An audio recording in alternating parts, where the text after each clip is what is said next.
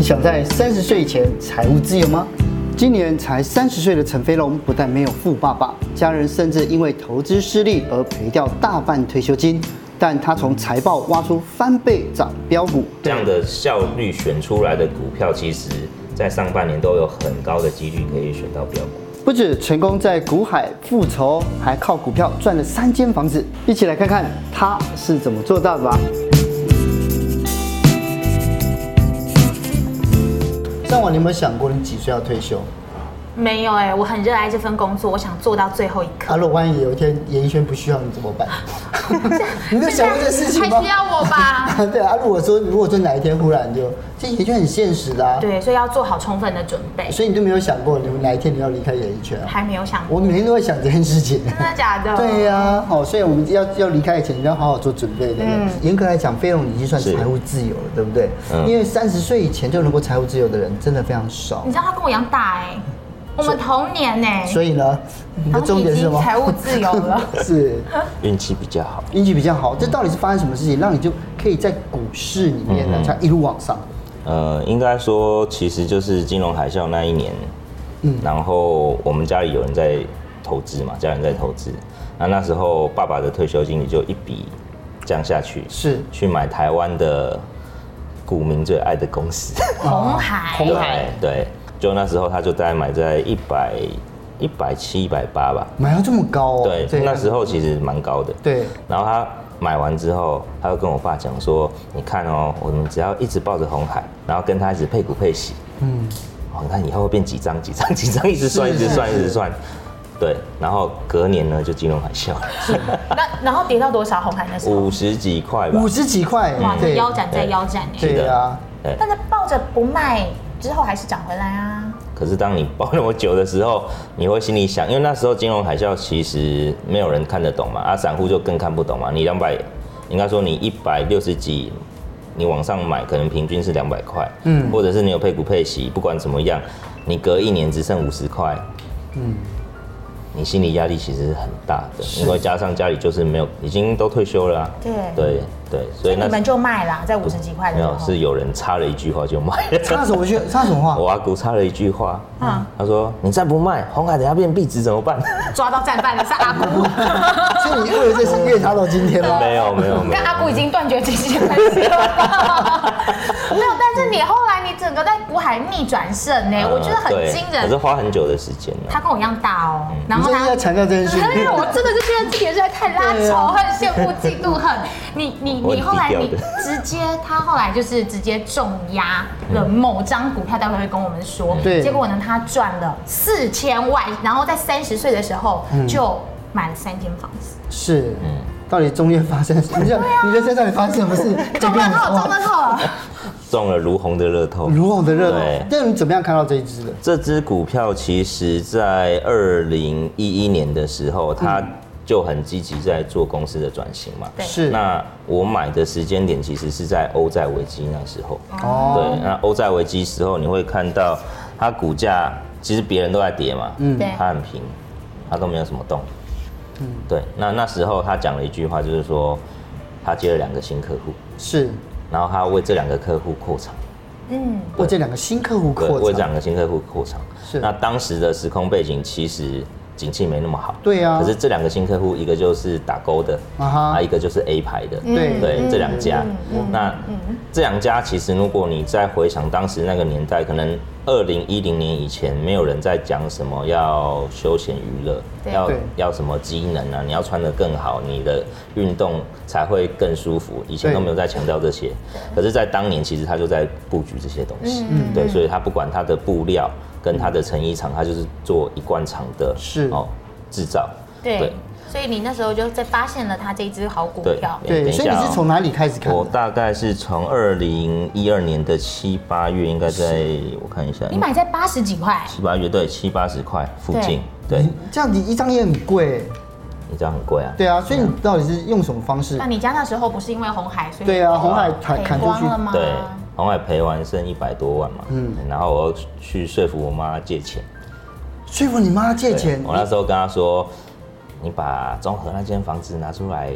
戒好不好？如果是我，我觉得一定觉得不好啊你。有做研究吗？你怎么那么敢这么直接要他去借贷或融资？因为那时候我刚刚说这档股票看起来蛮有机会的，它为什么？你从哪里看出来的？所以我，我觉得就是说，飙涨股它一定有它的特色嘛对标。涨股到底从哪里看到的？第一点就是刚刚我们不是有提到它扩厂吗？对那扩厂的原因，其实你要去思考产业的一个成长趋势。哦像刚刚我们有强调的，就是说这个产品在以前是没有的，对可是这个机能服饰的需求在二零一一一二开始，很多品牌厂商开始去导入它的产品。对，所以导入这一段的时候，就会让这间公司的成长期开始成是开始发生，所以这是第一件事发现趋情势。对嗯，然后第二个低基期，什么叫低基期？如果你从卢红再往前看，金融海啸的时候它只有八块钱，对，对，啊，我买的时候是八十块，对已经涨十倍了。嗯，对，那那时候你就觉得这个涨十倍怎么会是低基期呢？对啊嗯但你要往未来看，我们刚刚不是说有扩厂嘛？对那扩厂的填期是不是代表我现在的产能都满了？嗯，对，所以我就会先去试算一个，当我目前产能满载的时候，我可以赚多少钱？嗯，那明年在扩厂之后，未来的 EPS 是多少？嗯所以我当年就算了一个数字，算出来好像是十块钱，啊可是当时股价是八十块，哦，哦，所以本益比就只有八倍，嗯对，是对，所以低基期就这样，你有看他的 Y O I，他的那个对营，Y 收 O Y 年增率很吗漂亮，对，高幅度的成长所。以你机器你这样算算，你大概数字多少到多少之间，你认为它就是一个可以去投资？高成长一年哦、一年的累积的年增在百分之二十或二十五以那上，很高对，哎，很高。对啊，那很高的填期其实还要去看一下它的产品的应用别，就是它有没有竞争者。对，对，那如果它的它有竞争者，但但它的产品毛利率又优于同业的话，我想这是一个很不错的投资标的。是对，当时的卢红就是这样，因为那它的嗯竞争对手就是巨阳嘛，对当时对巨阳是龙头，卢红是老二，结果过了一年之后就被超车了。呃，逆转了。对那评价被调高是看本一比吗？评价被调高是看本益比，但嗯有、有一些可能会看净值比哦。那我们现在讲的这个产业是偏向于制造业，所以就是看本益比。嗯，过往的纺织产业，它的本益比大概是在十到十二倍，对，在很久以前。可是自从机能一发生之后，嗯，如虹的本益比被调高到三十五倍，很多哎，哎哎太高了吧嗯所？以所以这里应该强调的是，如果你发现一间成长型的产业，它过往本益比很低，嗯可是你确定它未来会成长，嗯那它的本益比就会逐步被市场拉高。是是对对，就像你所讲的嘛，它就是开始大家重视机能嘛，所以它有一些新产品、新应用。对，所以就等于是下一个嘛，这个对不就对是？渗透率的部分了啦。对啊对，对哦，那最后可能还包含的是你有没有产品的涨价能力，嗯，跟你是不是景气循环股嗯也有关系。有些可能是，有些不是。像卢红就不需要，嗯对，它就是做成衣代工，它没有什么报价上涨、景气循环。景气循环指的是它的年份是它涨一年会休息三年再涨。哦对，可是卢红它是只有淡旺季，就是它二三季最旺。对那通常是 Q 四、Q one 最淡。嗯，对，所以其实刚刚飞龙这样跟我们说，我们可以看得出来你找的这种翻倍成长股的一些嗯特征。但是呢，从财报上面有没有一些更精准的数字，可以让是我们挑出这些股票？财报上，如果你要用外面的选股软体去选的话，你尽量可以选择它的营收。如果你要找成长股哦，大概在百分之二十以上都可以看。对，对，那这个百分之二十，你可以先用季选，你也可以用累积选，那你也可以用单月去挑，嗯，哦，那另外就是在固定成本的部分，嗯，固定成本通常就是当我营收月成长嘛，对，可是我的成本不变，是那这样挤出来的利润会变变更多，所以对我，的毛利就会大幅跳升，是没错所以要找这样的公司，是嗯当你看到营收一成长，获利就跳得出来，是，嗯那另外就是费用稳定，其实跟固定成本所以这两个是绑在一起的啊对相同的概念。所以当我营收越跳越高，我的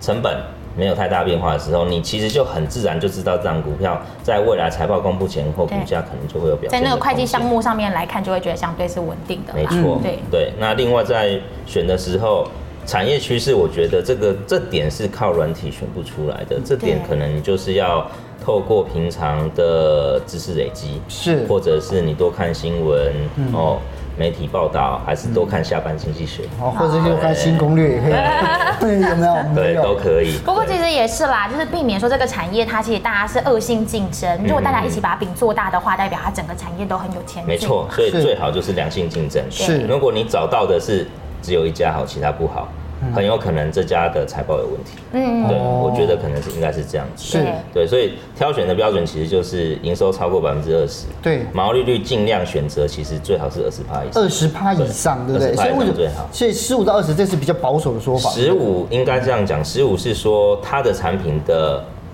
base，它的营收 base 很大，对它可能一个月的营收是九亿、十亿，嗯，那这时候它的毛利率其实是可以降到十五趴。对，对，那如果一般只有三亿、五亿啊，最好都是二十趴以上的毛利率准。对哦，，那盈利率的部分就尽量挑选在十 percent 以上。是是对，这样的效率选出来的股票，其实在上半年都有很高的几率可以选到标股。那你刚刚已经列出了一些数据，可不可以直接用一个实例算给我们看对啊，这样看起来蛮抽象对。啊，好，我们来看一下哦、这档是我今年九月还不错的一档股票，对，中型哦点，这档应该是过往很多人呢都会把它当成纯股的一间公司，因为它的获利大概每年都差不多，对对哦大概都是在稳一定点嗯五左右附近。那股利的部分哦，也都是配大概接近在七成到八成左右，对哦嗯所以这间公司基本上财务体制就没有问题，这是基本面考量的第一点。是不管怎么样，你的股息一定要配得好。对对，这个下跌的时候才有支撑性。嗯好，那再来的部分我们可以看到，我们刚刚有提到，我们这个是选中心店累计财报的二 Q，是，今年上半年呢，你可以看到毛利率是百分之二十一，嗯，那盈利率的部分哦比较差一点，只有百分之八哦，那这个是可以通融的。我们刚刚不是写说十五到对，十五到二十啊，但我们下面盈利率尽量选十嘛。对但这边主要原因是中心店它的营收 base 非常的大，它一年的营收额度大概是一百七十亿到一百八十。哦，对，所以它这样子就可以赚很不错的获利。好，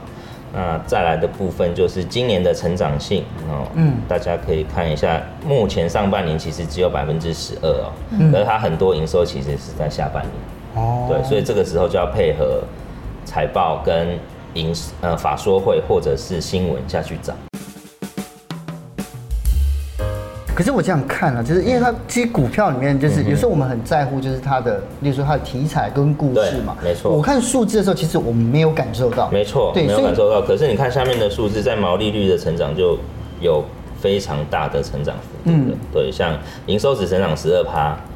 但它的毛利成长四十八趴，营业利益成长一倍。所以它有什么题材吗？它的题材当初怎么会注意到它，然后去进而研究还？有这哦个就要看新闻啦，这个哦也是新闻看到的，订单满载，嗯还对，这有。个是很重要的。可是有时候新闻有时候就是已经就是说，它有时候甚至是利空已经出呃利对啊它利多已经出尽了，所以嗯对新闻才上啊。这个时候你要去研究真假，所以其实像新闻只要写订单满载或者是未来乐观，下半年看好那种新闻都会看。哦，那看到新闻，我再翻到它基本面里面去看个股公司过去营运的细项。对，主要是这样子。那在九月的时候，新闻就有写说，他手上的在手订单有两百七十亿。嗯，那这两百七十亿里面，哦，是未来三年内的订单。嗯是，而且营收上看一百七到一百对，八所，以新新闻其实都有写，而且像对新闻写出来的准度有百分之八十。是吗？对我怎么不觉对得？啊，因为我之前我们访问过另外一位老师，因为另外一位老师就说，他就叫我们看报纸，你知道吗？就对嗯是报纸，就你要先分出来哪一些是假新闻，哪一些是正在发生的事，有一些是不会发生，是已经发生过的事情是是。对啊，所以这个是什么？这就是你觉我得我觉得你要要要检视啦，嗯因为其实我我是相信新闻里面讲出来的营收呢，都是公司不小心讲出来的，啊、公司不小心讲对，出来公司的。不小心讲出来的。你就是姑且信之，但是要再自己再去做对，还要再验证哦验。验证，对，所以我还说有百分之七十到八十的几率，这个对是一个可以参考的数值。哦像当年的卢红，其实也就是我看那些财才看得到。你看是他也是真的找到好股票啊。是对对，然后呢？然后的部分还有一个东西哦，刚刚刚不是讲了订单吗？对再来它有一个业外，因为它今年跨足了都更案，啊，哦，所以是卖地对不对？它是整合那个围老，嗯然后哦哼海沙屋，是然后自己盖了一栋豪宅，在台北市哦，对，在微风广场附近。是是对，那这栋它的获利基本上是百分之二，呃对二十亿啦，获利是二十亿。对那今年的部分就可以多贡献七亿。是，对。那我们看到这个东西其实不怎么样嘛，嗯，可是从前面的逻辑观点告诉你是什么？这间公司只要有获利就会配出来，对所以这个就是加分。哦，懂。对，那另外的部分就是像它最近的新的题材，就是大家都在做一些绿能相关的嘛，嗯它有跨入的就是燃料电池的厨电，是对对，厨电这个东西目前其实还没有看到真正的营收，对啊但这是未来五年所有不管是美国、不管是台湾或者是中国、欧洲都在推的一个产品，对。嗯可是呃，刚才选股里面另外一种景气循环股，是。这景气循环股也会有飙涨股嘛？景气循环股哦，我觉得当你了解之后，你会很爱做景气循环股，诶尤其是他们的员工，是，因为他们员工都知道什么时候是谷底，嗯那谷底就要多买一点，对那等过几年大发财的时候，他们就全部卖掉，嗯哦，对，所以很多的景气循环股都涨这个，对，例如说像航运业就是对，嘛，航运，然后再来低润，嗯面板，嗯，哦，被动元件这种报价类的，都属于景气循环股。是，对，那我们今年大家应该觉得上半年最惨的产业，却在下半年忽然间爆冲，嗯，对因为还是有需求啊，你之前没有用到，你还是对，还是要补货，对所以这个其实我来讲一下它的故事来源好了。其实，在今年上半年疫情发生之后，工厂都停工，对嗯工厂都停工就没有货送的需求，对嗯那没有货送的需求，船商只好砍班，不然就是把船拿去别的地方，可能去进厂维护什么的。对，所以你的需求可能就在过去的几年，哎，因为过去的几个月，因为都暂停了，哦，都暂停了。五月份美国不是解封了吗？对嗯它那个航运报价的指数就忽然间喷出去，大爆量对，大爆 量。所以嗯我们先来看看嗯，现在的航运产业，第一个问题其实就是过去的景气循环哦，其实就是每年的嗯七到十月是最旺季。是是那这最旺季的原因，就是因为中国要把那些订单的货嗯送到美国去卖，感恩节跟圣诞节。对对对对所以过去七八月最旺，然后九月、十月它的海运的指数就会往下掉。嗯对好，然后第二个，缺柜跟疫情发生的缺人、缺卡车司机、缺港口的人员，这些导致了送货供需非常的吃紧。嗯好，缺柜的部分其实上半年就是柜厂都没有开工，对那柜厂没有开工，现在航运的货柜都送到美国去了。对你知道送一个去回来是零点六个，嗯所以根本就没有回来。哦所以上半年呢的缺柜只有一家叫长隆海运，是他们很聪明的先定了，嗯其他家都没有定。啊、所以长隆的第二季财报会先喷发，原因在这里。对是那现在缺柜呢，要到明年的三月份才拿得到柜。哦。哦，所以这波海运一直到农历年，应该看起来指数都不会下来。对，而且你知道吗？北半球啊，冬季的时候海象不好，嗯所以航运会掉下去，啊这样会绕远路。嗯嗯对嗯，时间会更久，对会更久所以报价就一直涨。对对，嗯我们再来看的就是，如果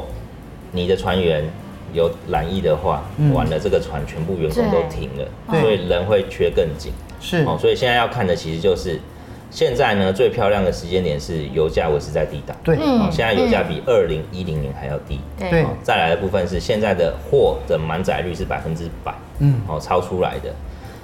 第二波疫情导致了这些供货商会会提前备货提前备货。那对提前备货的另外一个因素是，现在美国的零售商库存是历史新低，嗯哦他们一备要备一点八、一点五年左右。是哦对，所以这些其实就是这波海运会上涨的原因啊。哦，哦，对，那这波上涨原因可以看到，过往只要一个大循环，就是景气不好的隔年都会反弹。对反弹的话，海运的股价通常都是涨一倍以上，是哦都是哎涨一倍以上。哦，嗯是的。我们看啊，中心店它其实它现在已经飙涨了一波，对对不对没错？那这样还适合进场吗？如果是这样的话，我们要怎么样抓进入场时间？嗯，我觉得进入场时间你可以思考两个重点。第一个，我们刚刚有算过，以明年的获利来看，大概就是六到七块钱。对，那六到七块钱来看的话，它过去的哦本益比高低平均的区间在十三到十八倍。对，哦，所以你就从这样的一个区间，从六块乘以十三倍，跟六块乘以十八倍下去对应现在股价。对，哦有没有便宜还是贵，还有没有空间？嗯哦那如果这个空间满足你的投资，那我想现在是找机会逢低买进的机的时机啊。嗯是对，那如果你觉得还不够安心，其实我们刚刚前面有讲过嘛，它的配发率几乎都在七成五到八成左右嘛。对如果以六块钱的 EPS 来讲，它就是配四块多嘛。对，那四块多，现在股价也是在五十块附近，这个殖利率接近十趴，对啊都所以比配息银行的定存还安全。对所以你可以拿这个指标下去判定，是，过往它的一个殖利率在股价最低的时候大概是六趴，嗯，所以它现在是接近十趴，哦哦，所以你可以用这种标准下去看。是好像如果你是做制造业的，嗯哦，你可以思考几个点，像它过去的本益比评价，对或者是你用值利率来算出这档股票现在是便宜还是贵。是我想这个是那边适用的，可是景气循环股就完全不适用这两个条件。嗯，景气循环股适用的是在净值比的部分，还有一个很重要的重点就是它要跟着整个报价去走，对也就是说，景气循环股报价涨跟着涨，报价跌跟着跌，财报出来没有用，嗯，嗯，如果说像像现在这样子有很多大原则的东西是，那如果是新手投资的，因为是是散户，你要给他们是什么样的建议呢？如果是新手投资，其实我还是建议从基本面开始学，基本面开始学或者是你可以找一些比较低基期的景气循环股，嗯嗯，然后研究它过去十年来的新闻啊，哦，这些十年来的时空背景发生了什么事情，嗯嗯，是什么样的需求带动它的营收成长、获利成长，是哦报价上涨，这种原因都是每十年会不断复制、复制、复制。哦所以建议新手先多做功课啦是，的不要贸然投入技术面、筹码面的世对界。对没错对，人家问说西服怎么样可以上上上街去打人，先从蹲马步开始，人家感觉就是这样子啊。是啊，好了，那上我祝你早点那个财务自由了，好不好？嗯，是是是，跟你一样，可以早点赚到三间房子。好，谢谢谢谢谢谢。